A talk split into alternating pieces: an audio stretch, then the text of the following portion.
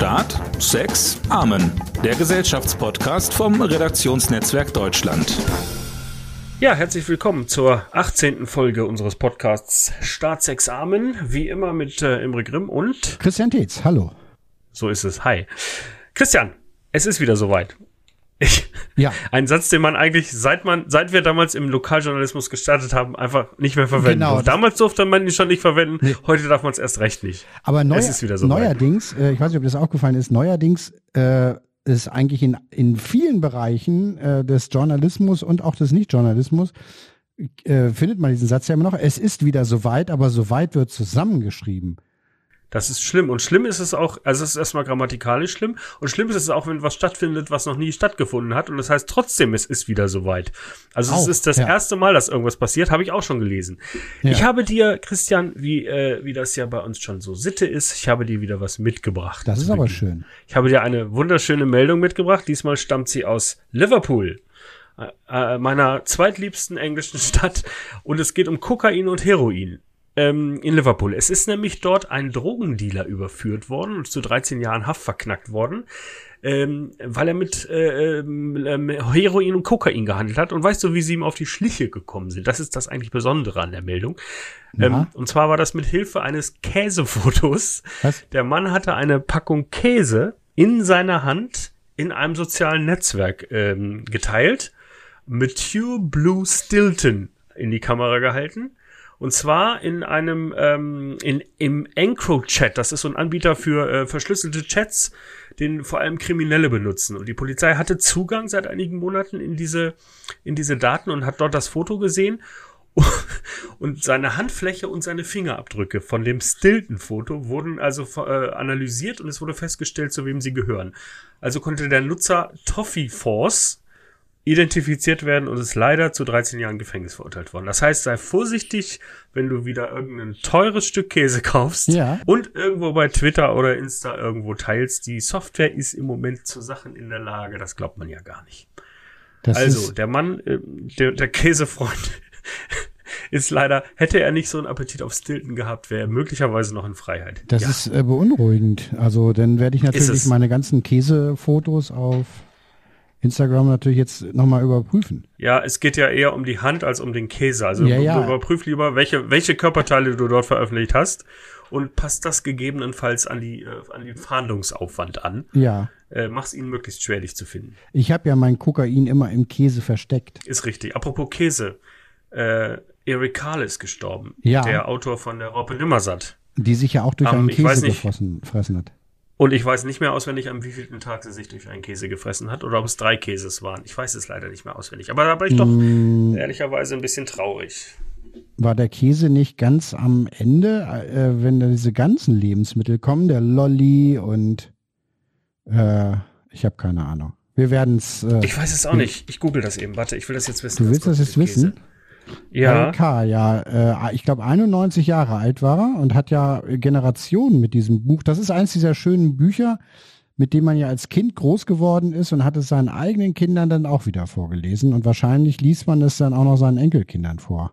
Sowas mag ich immer Soll ich gerne. Was sagen? Das ist das Werthers Echte der, der Bücher. Kennst du dich an die Werthers Echte äh, Werbung erinnern, wo, wo der kleine Junge da so äh, in Sepia rumlief und sagte, mein oh. Großvater hat mir immer Wert das Echte gegeben. Und dann kam so ein bisschen Nostalgie und dann kam, heute bin ich Großvater und meinem Enkel gebe ich ja, natürlich das Wert das Echte. Und so ist das mit Eric Karl und der mit der äh, Raupe Nimmersatt auch. Nur, dass die sich nicht durch Wert das Echte frisst. Ja, das ist richtig. Und auch nicht durch Käse. Jedenfalls habe ich hier nur Lebensmittel, nur, ähm, ähm, nur Gemüse und Obst. Doch, doch Käse nee, ist auch so ein dabei, Käse, so ein Dreiecksstück ist dabei. Ja. Garantiert. Ja, wir werden das recherchieren. Ich habe es jetzt auf die Schnelle nicht stimmt. Es hat auch Löcher, aber ich kann leider den Tag nicht zuordnen. Ähm, demnächst mehr googeln auf die Schnelle. Ein Seminar unserem, mit Imre Grimm und Christian Tetz. In, in unserem nächsten so. Podcast kommt die Auflösung, ob, ob in der Raupe Nimmersatt ein Stück Käse dabei war. Denkst Käse. du dran, Imre? Äh, Mache ich. ich es kommt vor, wir werden, nimmst du das auf wir müssen nur sagen, an welchem nimmst Tag. Nimmst du das auf Wiedervorlage, bitte? Ich leg das in meine Akte. Ich druck das aus, das Internet, und leg das in meine Akte. So, Ja. Christian, du hast mir auch eine Meldung Ja, mitgebracht, heute, oder? Heute keine Meldung mitgebracht, sondern aus gegebenen Anlass habe ich dir eine Buchempfehlung mitgebracht, was mir jetzt wichtig war, weil die, die, die Nachricht und die Meldung, die mich und wahrscheinlich ja auch viele andere doch am meisten äh, beschäftigt hat in den letzten Tagen, ist ja auch leider keine lustige äh, Meldung, ist die Tatsache, dass der belarussische Oppositionelle Roman Protasevich äh, eigentlich ja, wenn man so will, äh, will, vom Himmel geholt wurde.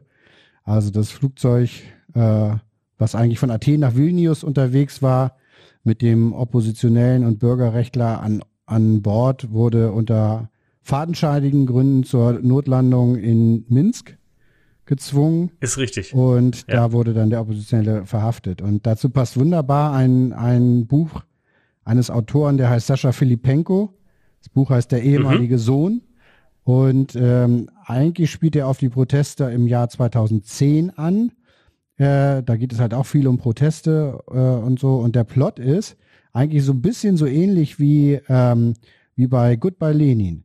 Also Mhm. äh, da ist, also die Hauptperson fällt ins Koma, ist zehn Jahre im Koma, also ein bisschen länger als bei Goodbye Lenin. Der Unterschied ist aber, dass sich danach, anders als bei Goodbye Lenin, nicht die gesamte Welt geändert hat und plötzlich äh, der Kapitalismus äh, Einzug gehalten hat in Berlin, sondern äh, die Welt ist eigentlich immer noch dieselbe, nach zehn Jahren. Und das symbolisiert natürlich dieses Land Belarus, in der so überhaupt nichts passiert. Aber dieses Buch ist, äh, äh, ist sehr, sehr humorvoll und komisch, aber auch bitter aufgeschrieben, liest sich so weg und man kriegt sehr, sehr viel über Belarus und die Oppositionsbewegung mit und das ist ein guter Roman und lag mir jetzt äh, am Herzen, Ja. weil die Meldung mich doch wirklich beschäftigt hat. Das heißt, das ist sozusagen das Nichtvergehen der Zeit äh, äh, symbolisiert, äh, wie fremd es sich anfühlt, wenn sich die Welt nicht verändert. Ja. Das ist ja interessant, weil du normalerweise ja, ähm, man sagt ja normalerweise, äh, ich glaube Mark Twain war es, die einzigen Menschen, die Veränderungen lieben, sind Babys und lassen Windeln. In Wirklichkeit gehen wir aber alle davon aus, dass sich die Welt verändert und sind höchst irritiert, wenn sie es nicht Ja. tut. Das heißt, Genau. Äh, das ist eine interessante, eine interessante Perspektive. Ich darf kurz unterbrechen für eine wichtige Meldung von der äh, Raupe Nimmersatt Front. Ich habe inzwischen, während du das äh, über das Buch erzählt hast, Ja. ich habe auch zugehört, habe ich folgende Passage gefunden. Am Sonnabend fraß sie sich durch ein Stück Schokoladenkuchen, eine Eiswaffel, eine saure Gurke, jetzt kommt's, eine Scheibe Käse, Ja. ein Stück Wurst, ein Lolli, ein Stück Früchtebrot, ein Würstchen, ein Törtchen und ein Stück Melone. Also der Sonnabend war es und es war ein Stück, eine Scheibe Käse. Mhm. Jetzt haben wir das auch geklärt. Und nun kann man sagen, ist die Seele von Eric Carl als Schmetterling in den Himmel geflogen. Am siebten Tag. Ja. Oder als kleiner Käfer immer frech. Das, das kann, auch sein. Auf jeden Fall Ja. kann man dankbar sein für dieses schöne Buch. Du meinst, das kann man wirklich und äh, du meintest jetzt nicht ernsthaft, dass er jetzt erst Erlösung gefunden hat, wo wir das mit dem Käse geklärt haben. Ach so, nein. Nein, nein, so, Das klang jetzt ein so, bisschen so. nein, nein, so Ja.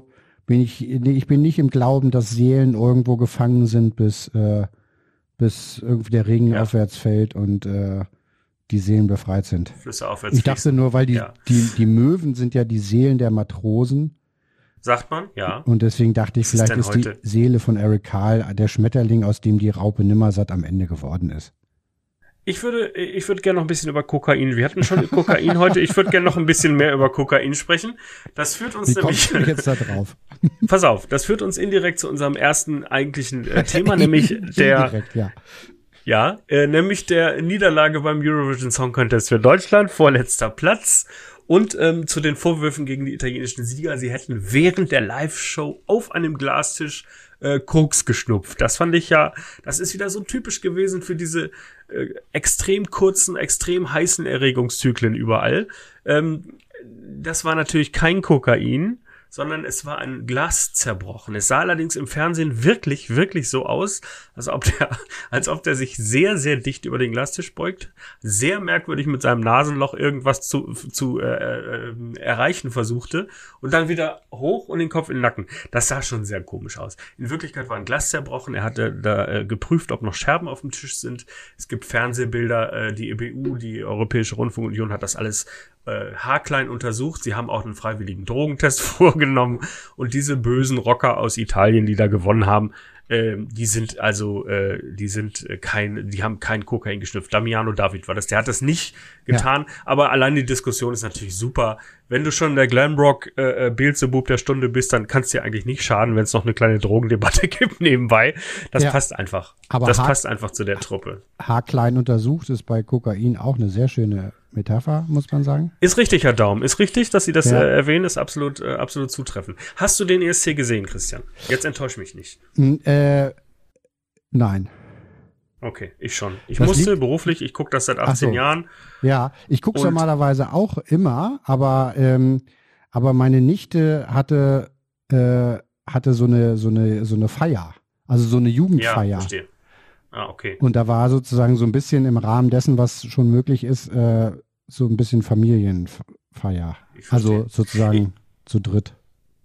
Zu, zu, zu Donnerwetter. Zu vier. Donnerwetter. So. Eine, eine ja. Meute geradezu. Ich Und würde gerne mal mit drei, nicht, ja? Achso, deswegen konnte ich es leider nicht gucken, ja. wollte ich sagen. Ich gucke sonst auch gerne. Ja. Ich freue mich immer, also seit meiner Kindheit, äh, auf die Punktevergabe. Das ist ja ein bisschen schade, dass das nicht mehr so ist wie früher.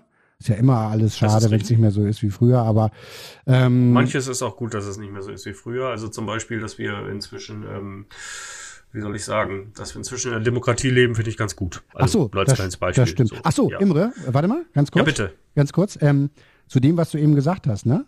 Ähm, ja. Möchte ich Folgendes antworten. Warte mal. Mama mia, da hast du ja recht.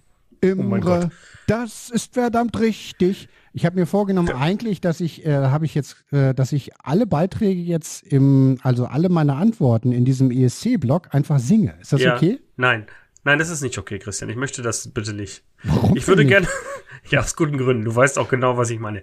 Ich ähm, würde gerne, äh, wenn du das erlaubst, mal mit drei ESC-Mythen aufräumen. Ähm, ich begleite den Wettbewerb schon eine ganze Weile und es kommen immer drei ähm, äh, Urteile, die, die immer sofort zur Stelle sind und die sind alle drei falsch. Und das würde ich gerne mal in aller Kürze kurz äh, korrigieren. Der erste Vorwurf ist, äh, das ist sauteuer und Deutschland verliert immer, bezahlt aber die ganze Party. Das ist Quatsch. Das sind doch schon drei Mythen. Ja, Moment. Es geht jetzt ja, schon drei auf einmal. Wie bei der guten Fee, wo man sich äh, aus Versehen schon drei Wünsche auf einmal äußert. Nein. Ja. Also, bezahlt Deutschland die Party und alle anderen feiern? Äh, nein. Deutschland kostet dieser ESC zwischen 350 und 400.000 Euro. Das klingt erstmal wie eine Menge Geld. Ähm, wenn man sich aber mal reinpfeift, dass so ein Tatort im Schnitt 900.000 bis 1,4 Millionen kostet, bekommt man für diese 400.000 Euro 10 Stunden Live-Fernsehen und eine ganze Menge Berichterstattung drumherum. Das ist mit eines der billigsten Unterhaltungsprogramme, was auf solche Quoten kommt, die man im ersten überhaupt finden kann. Ist das immer noch ziemlich viel Geld? Ja. Trotzdem muss man sich fast fragen, ob das angesichts dieser Summe überhaupt gerechtfertigt ist, dass Deutschland für den ESC äh, immer fürs Finale nominiert ist, als größ, fünf, äh, einer der fünf großen Beitragszahler. Zweiter Mythos, Deutschland kann gar nicht verlieren, äh, kann gar nicht gewinnen, weil uns keiner lieb hat. Falsch. Jedes Land kann gewinnen, wenn es ein vernünftiges Lied dorthin schickt, was den Geschmack trifft. Das ist, äh, hat sich auch schon erwiesen, sonst hätte Lena nicht gewonnen und sonst hätte auch äh, unter Abstrichen Nicole nicht gewonnen. Es muss schon passen, du musst den Zeitgeist treffen, das ist nicht einfach, aber selbstverständlich kann jedes Land gewinnen. Und das Blockvoting, dass sich die Ostblockstaaten untereinander die Punkte zuschieben, äh, hat sehr stark nachgelassen, auch wenn es diesmal wieder Unregelmäßigkeiten gab, wird jetzt zu komplex. Ich will hier keine, ist ja kein Nerd-Podcast, wo es jetzt um die Feinheiten geht. Ach so, das Nein. ist gut, dass du es nochmal dazu sagst. Sehr gerne.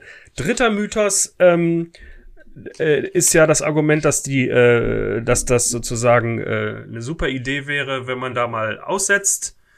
Ich habe das selber mit dem Gedanken mal gespielt jetzt vor ein paar Tagen in, der, in, in den Blättern, aber ich glaube inzwischen, dass niemandem damit geholfen ist, wenn man da mal aussetzt.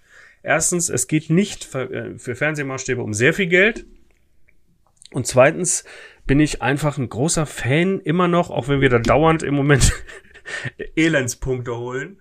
Äh, dieser Idee, dass das sozusagen das kulturelle Gegenevent ist zum politischen Einigungsprozess Europas. Das klingt jetzt angesichts von irgendwelchen Latzhosenrockern relativ äh, pathetisch, aber ich glaube wirklich, dass, dass das dem Kontinent irgendwie gut tut, das ganze Ding. Und dass es einfach Spaß macht, sich auch mal mit Albanien und Finnland auseinanderzusetzen, abseits von ähm, EU-Gipfeln, an denen Albanien sowieso nicht teilnimmt. Also ähm, Verstehst du, was ich sagen will? Es ist so eine interessante, ja. interessante Geschmacksexplosion, so ein riesiger paneuropäischer Kindergeburtstag, bei dem man sich mal auf so einer spielerischen Ebene irgendwie misst. Ist natürlich immer Quatsch, äh, wenn man Musik und Wettbewerbe in einen Sack tut. Das ist immer schwierig. Es ist Kunst am Ende und man kann Kunst schwer mit Kunst vergleichen. Aber es ist doch trotzdem, ist das doch ein, ein, ein, ein riesengroßes Gesellschaftsspiel mit 40 Spielern und 200 Millionen Zuschauern. Und das finde ich, ist es wert, dass man da auch dann teilnimmt, wenn man selber droht, das Schalke 04 des äh, Events zu werden oder es schon längst ist. Von den letzten sechs Malen war Deutschland jetzt zweimal äh, letzter und dreimal vorletzter. Einmal Vierter 2018. Das hat aber Schalke auch nicht geschafft. Das hat, ja, das hat nicht mal Schalke geschafft. Also, diese drei Mythen wollte ich ganz kurz mal korrigieren. Also, es ist ja. nicht das teuerste aller Zeiten. Nein, äh, es, es kann tatsächlich jedes Land gewinnen und aussetzen äh, finde ich, ist keine Option, auch wenn Italien viele Jahre ausgesetzt hat und seit es wieder da ist, ganz große Erfolge feiert. Ich halte das eher für, ähm, da, da, ich glaube, es ist Zeit, dass wir wieder mit Publikum unseren Song auswählen und nicht mit Jurys. Ich glaube, am Ende ist es doch so, dass der Schwarm am Ende doch recht hat. Jetzt hast du die Mythen äh, revidiert, wenn auch nicht kurz. Und, ähm, Entschuldigung, aber an dem Thema reißt es mich immer äh, etwas davon. Nee, ich, also ja. wir begrüßen alle, die noch da sind. ja, und ihr beide, hallo. Das, ich, ich, kann dazu echt nur sagen, ähm, Mamma mia. Nein, nein, das ist sein. Vielen Dank, vielen Dank. Nein, es war ja, natürlich trotzdem nee. eine, es war eine besondere ich, Show, muss man sagen, mit dreieinhalbtausend Zuschauern aus dreieinhalbtausend Haushalten. Da guckst du ja dann in diesen Zeiten doch zweimal hin. Meinen die das ernst? Wie, wie kann das denn sein, ohne Maske, Schulter an Schulter? Puh, aber bis jetzt. Gab es eigentlich so, so, so Gesundheitstests dann? Ja, ja, war ja. Das so jeder, eine Testgruppe oder so? Test, ja, es war ein, genau, es war ein, ein sogenanntes äh, Field-Experiment. Das heißt, sie haben getestet, wie sich das mit dem, mit, wie, wie solchen sicheren Riesensausen möglich sind. Hat die mhm. äh, niederländische Regierung kurzfristig möglich gemacht ähm, und dieses Experiment wird jetzt ausgewertet. Alle wurden, alle mussten sich frisch testen lassen und äh, so.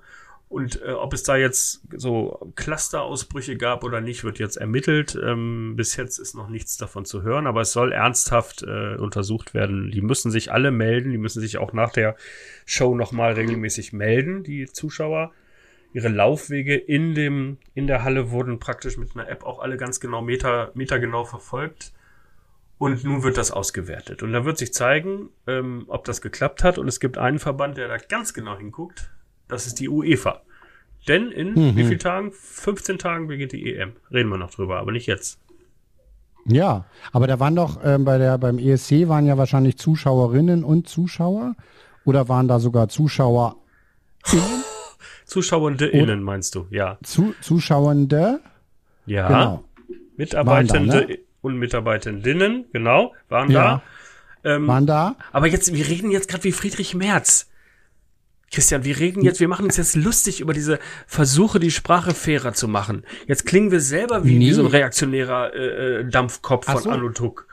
Nee, ich wollte nur so eine Gerhard Delling-Überleitung zum nächsten Thema äh, hinkriegen. Ich mache mich da gar nicht lustig, aber da werden wir ja, glaube ich, gleich drüber reden. Ja, die Hamburger aber, CDU aber, genau. möchte hat ein Genderverbot für staatliche Stellen durchsetzen. Der äh, CDU-Chef Christoph Ploss sagt, es sei ein Gesetz nötig, wie das ja auch in Frankreich gerade diskutiert wird. Und äh, er sagt, man darf zu Hause am Armutstisch gerne so lustig gendern, wie man möchte, aber von Beamten, Lehrern und Dozenten erwartet er, dass die im Dienst gültige Regeln und Normen nicht einfach, so sagt er, willkürlich verändern. Warum, frage ich dich, ist im Bundestagswahlkampf, was sagt das eigentlich über das, den Zustand des Landes aus, dass das erste große Thema im Bundestagswahlkampf nicht Klimawandel ist oder Corona-Nachwehen oder der Zustand der Demokratie oder die Wirtschaft, sondern das verdammte Gendersternchen. Was ist denn hier los? Willkommen in einer Petitessenrepublik, wo sich alle über Kleinigkeiten und Symbole aufregen, bis die Halsschlagader rot pulst, aber die großen Themen laufen gefühlt immer nur so mit. Was ist denn hier los? Also erstmal habe ich mich sehr gefreut, dass äh, der Hamburger CDU-Chef Christoph Ploss mir erlaubt, was ich am Abendbrottisch machen darf und was nicht. Das finde ich schon mal super. Danke, und da bin ich jetzt auch ein bisschen froh. Danke, Herr Ich habe so ein bisschen, bisschen überlegt, ob ich das darf oder nicht und so. Und äh, was ich so in Zukunft mache, ob ich ihn frage am Abendbrottisch. Ja, du hast natürlich recht. Das Ohne ist, bloß äh, nichts aber, los, ja. Ja. Ähm, es ist, ja, was ist da los? Ich glaube, es ist einfach ein, ein Thema, ein typisch populäres und populistisches Thema, äh, mit dem man im Moment äh, eine, eine, eine gute, ja, ein, ein Pro und Contra herstellen kann, was mit anderen Themen ein bisschen schwierig ist. Das kriegst du natürlich zum Teil mit Klimaschutz auch hin, aber das ist schon wieder so kompliziert und so und manchmal abstrakt und Braunkohle und das interessiert dann auch nicht jeden und so. Und das ist ein Thema, da, da steigt im Moment jeder drauf ein und ich glaube, deswegen hat Herr Ploss das auch ausgewählt. Du meinst? Hat gesagt, jetzt, jetzt nehmen wir mal das Gendern, da sprechen gerade alle drüber und äh, da kann man auch nicht so viel, da kriegt man, glaube ich, eine ganz gute, also zumindest ist man nicht in der Minderheit, wenn man es doof findet. Und äh, da kann man ein paar, paar Wählerpunkte mitmachen. Du meinst, Aber das ich Thema ist. recht, dass es Quatsch, Hm? Quatsch ist, dass es äh, das ist natürlich im Vergleich, natürlich ist es im Vergleich zum Klimaschutz und anderen Themen, die wir haben, eine Quizquilie. Eine Quizquilie. Ich möchte mich nochmal ganz herzlich für das Wort Quizquilie bedanken. Ja, ja, bitteschön, Ähm, bitteschön. das Das, kommt ist ja ja, sonst- ähm, also kommt selten vor, ne? Ja, ist richtig. Es ist, glaube ich, bei dem Thema tatsächlich so, dass es gerade klein genug ist, ähm, um es, um sich dazu zu verhalten, ohne allzu viel darüber zu wissen. Das ist das eine. Und gerade groß Mhm. genug, äh, um damit Aufmerksamkeit zu erregen. Das heißt, es ist gerade so an der Kante, ne? Also es ist äh, klein genug, so dass man mitreden kann oder meint mitreden zu können, auch wenn man nicht viel Ahnung davon hat. Und äh, groß genug, dass man, äh, dass man damit eine Reaktion auslöst. Das ist ja wie bei einem Kind, was irgendein böses Wort sagt und dann merkt, dass die Eltern reagieren. So ähnlich funktionieren ja populistische Parteien und auch populistische Vorstöße auch. Du testest mal was an, du sagst halt mal laut Scheiße und wenn Vater und Mutter die Hände über dem Kopf zusammenschlagen, sagst du, oh Treffer, das benutze ich nochmal, das hat funktioniert. Und dieses Ja. Thema, dieses Thema ist ja genauso. Äh, du, du hast, die haben halt was gefunden, an dem wahnsinnig viel äh, äh, kristallisiert und dieser sozusagen dieser Stern, dieser Genderstern ist sozusagen ein ziemlich explosives Geschoss und nicht nur eine, eine semantische Schrulle praktisch. Da- Das ist so ein Symbol für die Verschiebung der Geschlechtertektonik ähm, und du kannst halt wahnsinnig viel äh, Gefühl erzeugen damit. Und das ist, glaube ich, das, warum das jetzt tatsächlich so äh, äh, so, so allgegenwärtig ist, das Thema, obwohl es, wie Mhm. du schon sagtest, unglaublich viele wichtigere und größere Themen gibt, als jetzt die ähm, ideologische Schleusenwärterei äh, in der deutschen Sprache. Ne? Ein Argument ist ja, äh, und das spielt er ja auch ein bisschen, ein bisschen mit äh, an, was er sagt. Ein Argument dagegen ist ja immer, dass gesagt wird, also Sprache muss sich von unten verändern. Sprache ist nichts, was, was sozusagen von oben diktiert wird, sondern Sprache, Sprachwandel vollzieht sich äh, von unten durchs sprechende Volk und nicht sozusagen per Ordre de Mufti. Und da ähm, äh, muss ich äh, sagen, äh, nein. Also das ist, Ist einfach ist ein falsch. interessantes, ist ein Ja. interessantes Argument und ist natürlich im besten Fall passiert das auch so. Und natürlich ist, gibt es viel Sprachwandel, der einfach durch, durch veränderten Sprachgebrauch passiert. Und also das Wort öfters zum Beispiel ist so eins, was ja mittlerweile auch im macht- Duden steht. Das macht Sinn, ist auch kurz davor im Duden aufgenommen zu werden, auch ganz furchtbar. Sowas, genau. Und bald wird soweit, es ist wieder soweit, äh, Mhm. auch wahrscheinlich zusammengeschrieben. Ähm, da, das ist ein Sprachwandel, der passiert und das ist auch okay, aber es gibt natürlich genügend Beispiele, also wenn du das Postwesen nimmst äh, und, du hattest früher französische Begriffe wie Couvert und dann wurde, äh, wurde angeordnet, dass man da jetzt bitte dann nicht diese bösen Wörter der Franzosen benutzt, sondern Umschlag. Ähm, das sind natürlich sozusagen von Amts wegen äh, beschlossene Wörter. Oder auch im Englischen hast du, fand ich mal ganz interessant, du hattest äh, die altenglischen Begriffe und als dann, äh, als dann William the Conqueror aus der Normandie, also die französische Elite nach England kam und dort auch die, die Eliteposten quasi übernommen haben, hast du äh, auch einen Begriffswandel Wandel gehabt. Natürlich dann durch Anordnung. Du hast, deswegen hast du jetzt sozusagen, du hast heute noch bei den britischen Bauern das altenglische Pick, aber das, was daraus gekocht wird, was sich die Bauern nicht leisten konnten, aber die Adligen, nämlich das Pork, das ist ein französisches Wort. Und auch das sind natürlich Begriffe, die einfach von oben beschlossen Ja. wurden und in dem äh, da hat keiner keiner irgendwo unten beim Sprachvolk gesagt oh, oder sagt ja keiner sowieso nicht wir wandeln jetzt mal die Sprache sondern es ist ja etwas was passiert gibt es ein schönes Bild wenn ich das noch sagen darf das äh, fand ich auch immer sehr beeindruckend beim Sprachwandel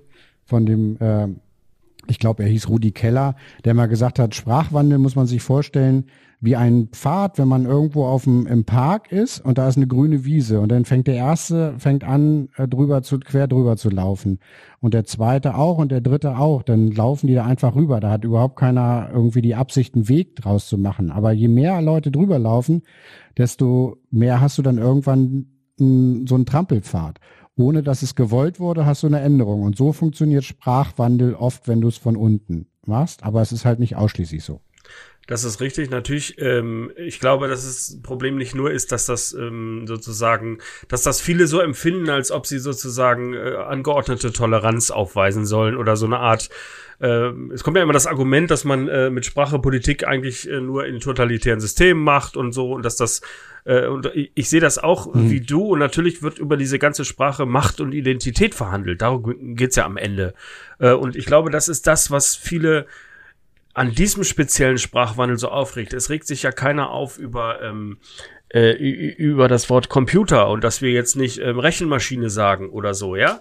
Äh, mhm. Sondern es geht speziell bei diesem Thema einfach um Macht und um Identität. Das ist das, was es so explosiv macht. Der, ähm, äh, die, die äh, das ist der der der Postillon hatte, weil du gerade gesagt hast mit den französischen Begriffen, hat äh, italienische Wörter gerade eingedeutscht, um sich über die Debatte so äh, ein bisschen lustig zu machen. Da sind so schöne Beispiele bei ähm, äh, über künstliche Eindeutschungen sozusagen. Äh, Bordell, die Beischlafbaracke oder äh, die Grotte, das Felsenfeuchtgewölbe oder die Havarie, die Schockzerkrachung ähm, mhm. und äh, oder die Oper Prunkbejaulung. Also ich gehe heute Abend zur öffentlichen Prunkbejaulung. Ja. Also was will ich damit sagen?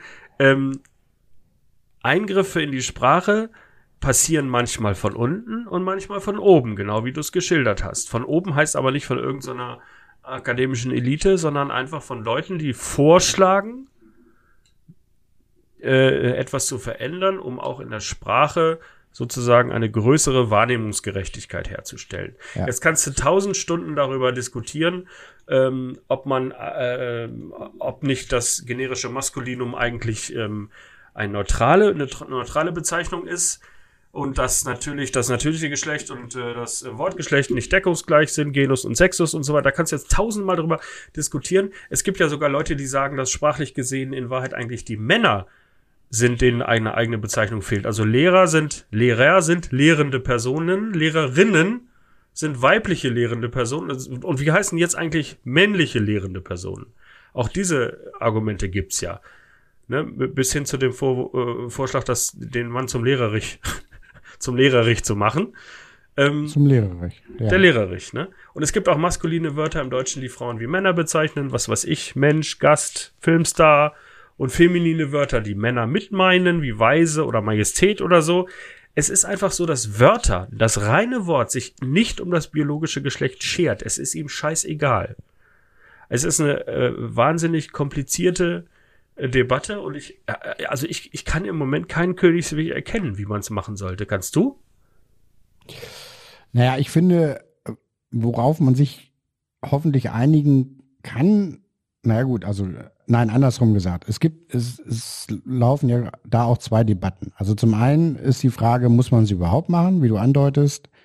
Äh, muss man Genus und Sexus nicht weiter unterscheiden und äh, einfach sagen, die Lehrer, und das meint denn jetzt dann beide.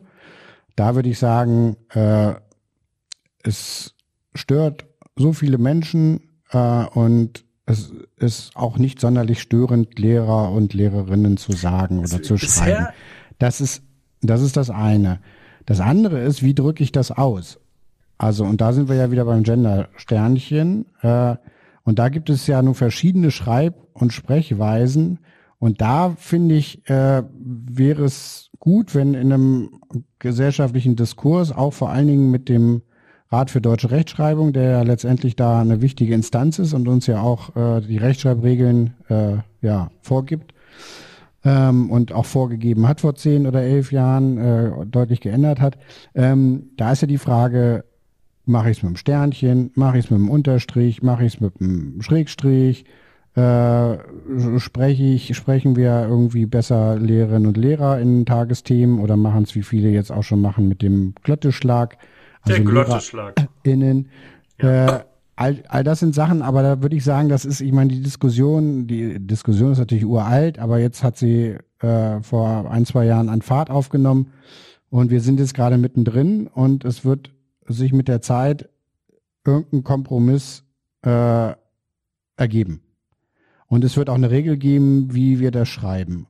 Ich finde es eigentlich am schönsten, wenn man sagt, man schreibt Lehrer und Lehrerinnen, genau. auch wenn es natürlich Texte länger macht, aber und manchmal auch äh, den Ausdruck nicht gerade verschönert, wenn man sagt äh, in einem Satz, weiß ich nicht, äh, viele Schüler, Lehrer und ähm, und Fußballspieler äh, sind in diesen Tagen nicht besonders glücklich und man sagt dann viele Lehrer und Lehrerinnen und Schüler und Schülerinnen und Fußballer und Fußballerinnen das ist natürlich nicht, macht einen Text nicht immer schöner, das gebe ich zu. Ich glaube aber auch da findet man irgendwann Kompromisse und elegante Weisen, das vielleicht ein bisschen zu umgehen, ohne äh, jemandem auf die Füße zu treten. Aber da sind wir gerade am Aushandeln als Gesellschaft, wie bei vielen neuen Dingen und ich finde das Aufregungspotenzial da ein bisschen zu hoch manchmal. Ja, das ist aber gilt ja nicht nur für die Debatte, es gilt ja insgesamt und das ist natürlich auch äh, leicht, also das, das, da wird ja jeder zustimmen, dass man sagt, man kann das auch auf einer sachlichen und ruhigen Ebene diskutieren. Die Frage ist ja gerade, warum das bei diesem Thema nicht möglich scheint. Und ich glaube, dass es bei sehr vielen Themen gerade nicht möglich scheint, äh, ruhig und sachlich zu bleiben, alle, weil alle, glaube ich, einfach arbeitsspeichermäßig ein bisschen am Limit sind und dass man an solchen Themen dann wieder merkt, wie, wie kurz dann doch die Lunte ist. Ähm, ich glaube, das nächste Thema, Christian, hat das Potenzial, nicht unglaublich viel Erregung zu, äh, äh, äh zu wecken. Welches wann, war das? Was, äh, wann hast du zum letzten Mal bei Netflix reingeguckt? Ehrliche Antwort. Ja, da fragst du aber auch ein bisschen den Falschen, ehrlich gesagt. Also, Jetzt sag doch einfach mal die Antwort. Bei, bei Netflix habe ich das letzte Mal reingeguckt, als ich Damen Gambit geguckt habe. Das Siehste? war vor ungefähr drei Monaten oder vier ja. oder so. Siehste? Aber das, ich muss aber auch sagen. Das stützt meine These, die gleich kommt. Gut, aber ich muss dazu sagen, ich bin ehrlich gesagt so ein bisschen Serien- und Filmmuffel. Aber das ist doch genau, das ist doch genau das Thema, über das wir aber jetzt schon sprechen immer gewesen, wollen. als okay. ihr alle Netflix durchgeguckt habt äh, letztes da Jahr. Da warst du schon Pandemie, müde. Ja. Hab, ja, ja. Und ich sage mir immer so ein bisschen, das klingt jetzt so ein bisschen sophisticated, aber ich sage jetzt einfach mal, weil es so ist. Ich denke mir jedes Mal, wenn ich jetzt zwei Stunden einen Film gucke, kann ich auch zwei Stunden ein gutes Buch lesen. Oh, ja, das ist, das ist, das ist. Ja, aber ich habe nicht so viel Freizeit. Es tut mir ja, leid. Und ja, dann, ja. dann versuche ich mal zu wählen und und ich sag ja, das klingt vielleicht jetzt so ein bisschen, aber äh, ich möchte es ehrlich so sagen, wie es ist. Und deswegen Christian fand Netflix schon Zeitverschwendung, als wir es alle noch spannend fanden und äh, möchte bitte, möchte kurz zur Kenntnis geben, dass er lieber ein Buch liest. Ein gutes Buch. Dazu macht ein er sich sein, Buch.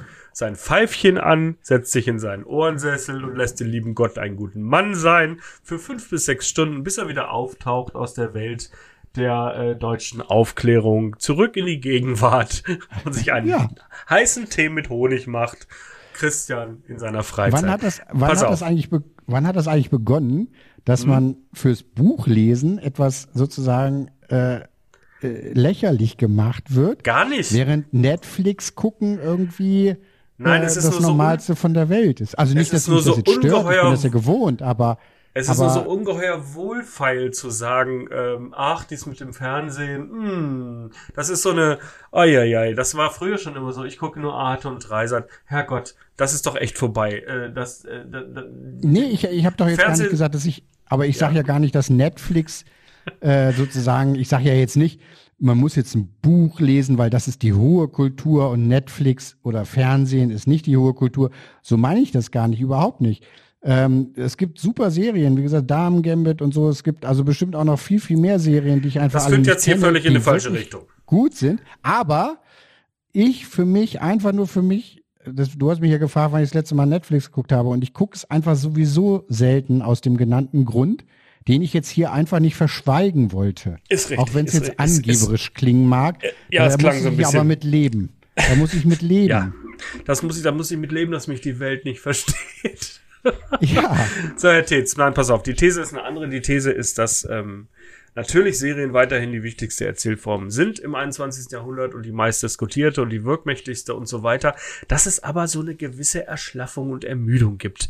Dass ähm, nach diesem Riesenhoch im letzten Jahr und alle gucken und die Zahlen explodieren und so ein ganz, ein, ein Kater eingetreten ist, so ein richtiger Corona-Kater. Ich will jetzt nicht mit irgendwelchen Statistiken langweilen, aber ich glaube, dass Menschen zunehmend bewusst wird, äh, also erstmal, dass dieses popkulturelle Schlemmerbuffet Netflix auch irgendwann leer gefressen ist dass äh, dann, dann nur noch so ein paar abgenagte Hühnerknochen liegen und vielleicht noch so ein grünes Salatblatt und dass aber der Nachschub so ein bisschen stockt. Das liegt natürlich auch an Corona und dass wegen der Pandemie nicht so richtig viel gedreht werden konnte. Das liegt auch an der Übersättigung. Wir liegen praktisch, wenn du in, im Bild bleiben willst, alle ein bisschen rum wie so ein dicker Römer auf der Chaiselongue und äh, lassen uns noch die allerletzte Traube in den Mund äh, fallen. In Wirklichkeit sind wir aber pappsatt und ähm, brauchen einfach nicht äh, noch mehr of the same sozusagen. Und ich glaube auch, dass so ein bisschen das Bewusstsein dafür wächst, dass doch äh, bei Netflix und auch bei den anderen eine Serie so ein bisschen wie die andere ist, dass es also eine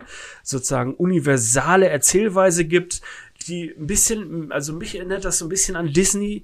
Das habe ich nicht erlebt, aber sozusagen, man kennt ja die Erzählungen aus den 50er, 60er Jahren, wo so ein bisschen das Bewusstsein wuchs, äh, dass du, ähm, dass im Prinzip äh, die, die sozusagen der kleinste gemeinsame kulturelle Nenner, also Geschichten, die auf die gleiche Weise überall funktionieren müssen, wie das bei Netflix ja auch der Fall ist, dazu führt, dass doch oh, schon wieder eine Superheldenserie, schon wieder irgendein düsteres US-Cuff äh, am Rande des Abgrunds, äh, schon wieder irgendeine Coming-of-Age-Geschichte von einem Typen in kurzer Hose auf dem Tennisplatz, der, das ist alles schön und gut, aber es ist doch alles irgendwie so, ähm, es gibt dieses tolle Zitat ähm, äh, von, von Richard Schickel aus, der, ähm, aus einer, Dis aus einer Disney-Biografie aus den 60ern.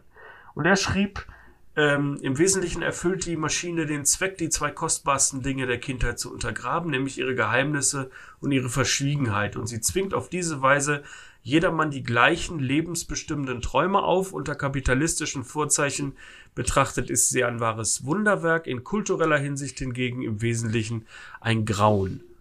So, jetzt ist Netflix natürlich viel weniger idealistisch und von, von Reinheitswahn und Gottesfurcht getrieben als Disney, aber am Ende ist die Gefahr doch auch da bei allem Reichtum und allem Golden Age of Television im Grunde kulturelle Verödung durch ein Diktat des Geschmacks. Das, das heißt, dass der globale Siegeszug von Netflix den Blick eben nicht weitet, sondern fast so ein bisschen droht, enger zu machen. Es sieht dann doch alles sehr ähnlich aus.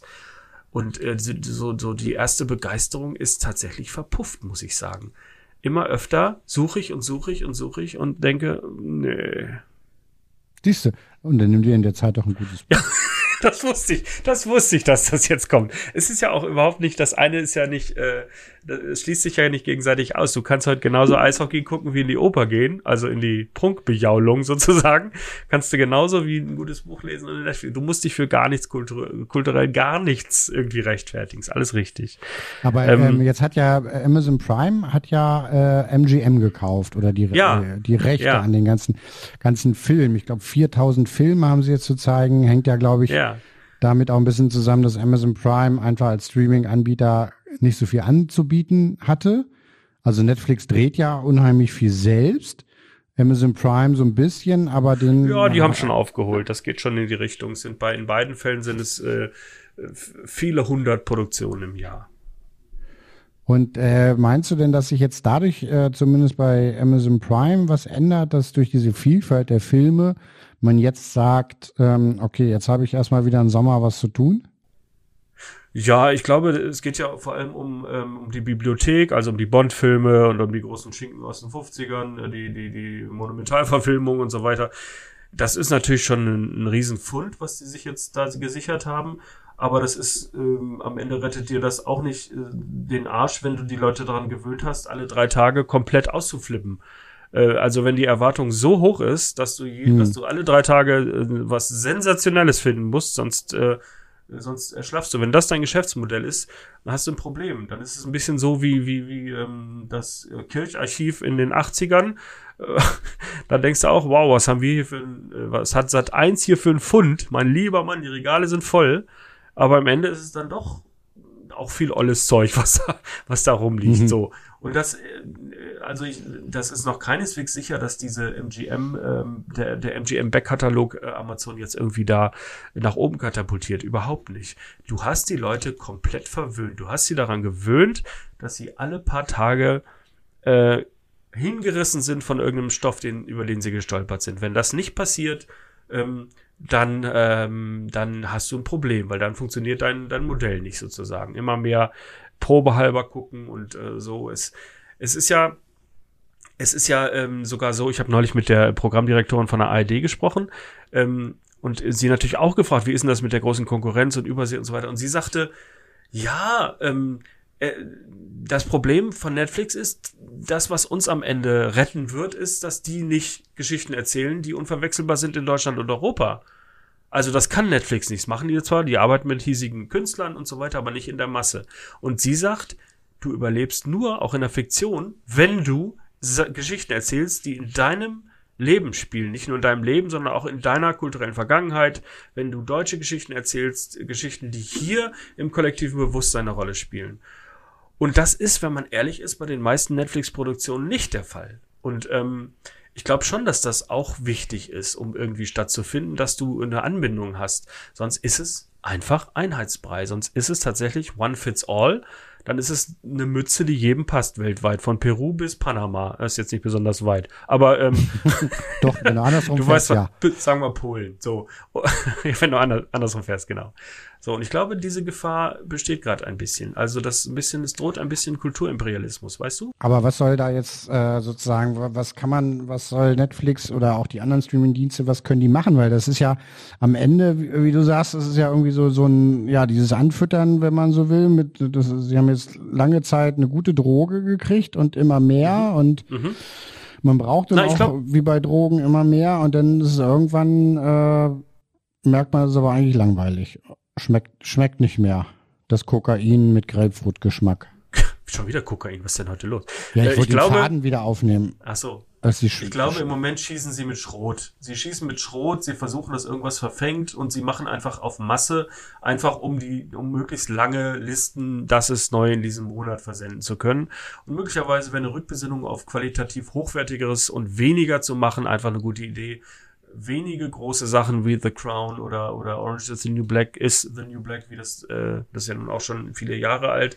Aber so diese großen Vorzeigedinger, diese Renommierprojekte, die fehlen mir im Moment ein bisschen. Es ist unglaublich viel Masse, unheimlich viel Superhelden-Sequel und Prequel und äh, das ähm, ist, glaube ich, ein Fehler, ein strategischer. Aber wer wäre ich, dieser Milliardenfirma, irgendwelche Hinweise zu geben? Aber trotzdem, allein aus Sicht mal von mir als kleinem Zuschauer vor dem Fernseher, weniger und besser wäre im Moment echt angeraten, weil man wird doch müde.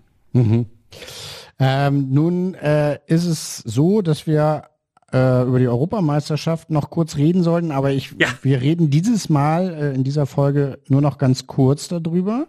Und in der nächsten richtig und lange. In 14 Tagen, das ist ja auch noch kurz ja. vor der EM, beziehungsweise da geht sie gerade los.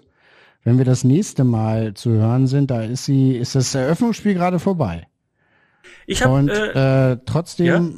trotzdem ja. Äh, was wolltest du sagen? Sag ruhig. Äh, nur eine, eine kleine Sache, die ich gelesen habe zur EM, weil sie ja, ja. nun auch äh, bald startet. Deutschland wird mit 14,27%iger Wahrscheinlichkeit Europameister. Ah ja. Das hat, äh, das haben Statistiker ähm, äh, in Dortmund haben das ähm, ermittelt. Das ja. ist tatsächlich hat Hand und Fuß. Das ist die sogenannte Poisson-Verteilung. Du kannst mir jetzt bestimmt erklären, was das ist.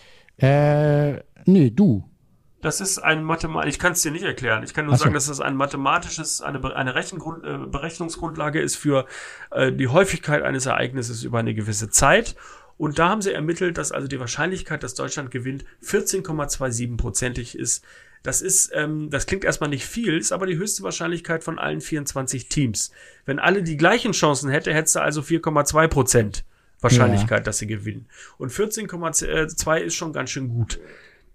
Mhm. Ich kann den Herren Mathematikern nur viel Glück wünschen. Ich selber glaube mit 0,26-prozentiger Wahrscheinlichkeit daran, dass Deutschland Europameister wird, aber das ist nur mein persönliches Empfinden und das basiert auf überhaupt gar nichts, schon gar nicht auf der Poisson-Verteilung. Ist Poisson nicht Fisch? Äh, das war bestimmt Henri Poisson steckt da bestimmt hinter oder Henri so. Poisson, der Gründer des äh, ja Das, der Fischsuppe. Der, der, ja. der Poisson-Verteilung. Verteilung. Mehr Nee, zur äh, Europameisterschaft. Wolltest du noch was sagen zur Europameisterschaft? Nee, wir sagen das ja nächstes Mal. Äh, Das machen auch, wir. Auch, ob wir uns drauf freuen und Ja. warum wir uns trotz allem drauf freuen. Da würde ich gerne mit dir drüber reden nächstes Mal. Ich auch. Das machen wir. Und da werden wir ausführlich über die EM sprechen und auch über die Dinge, die man vielleicht nicht so erwartet. Wir werden einige schöne Dinge zusammentragen. Das Darauf freuen wir uns. Und das war die 18. Ausgabe des Podcasts Staatsexamen. Wir hatten äh, viel Spaß und hoffen, ihr hattet auch viel Spaß. Meldet euch gerne mal, wenn euch was gefehlt hat oder wenn ihr einen Vorschlag hat, äh, habt, worüber wir sprechen sollen.